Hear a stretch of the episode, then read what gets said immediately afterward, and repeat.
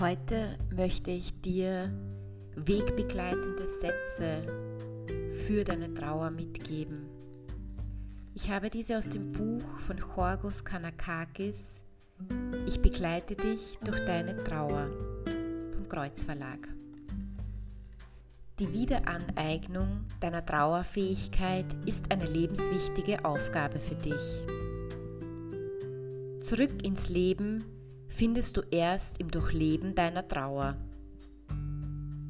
Hoffnung kann erst nach deiner Trauer kommen. Trauere und klage, bis du dich leer fühlst. Du kannst diesen Platz dann mit Lebendigkeit füllen. Nicht trauern wollen bedeutet nicht fühlen können.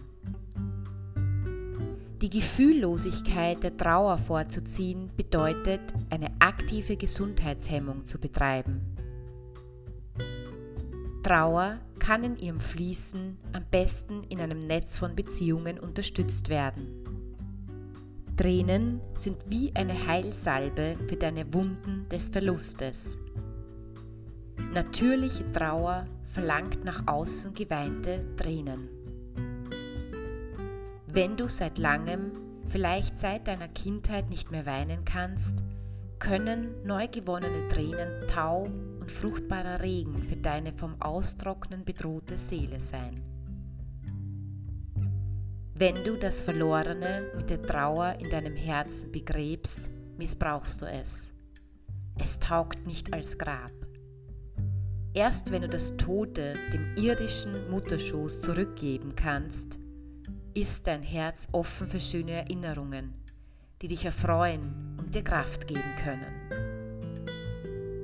Gereinigt von alter Trauer kannst du wieder den Lebensquell spüren lernen. Trauer ist eine leidvolle Erfahrung und Quelle von tiefem Schmerz.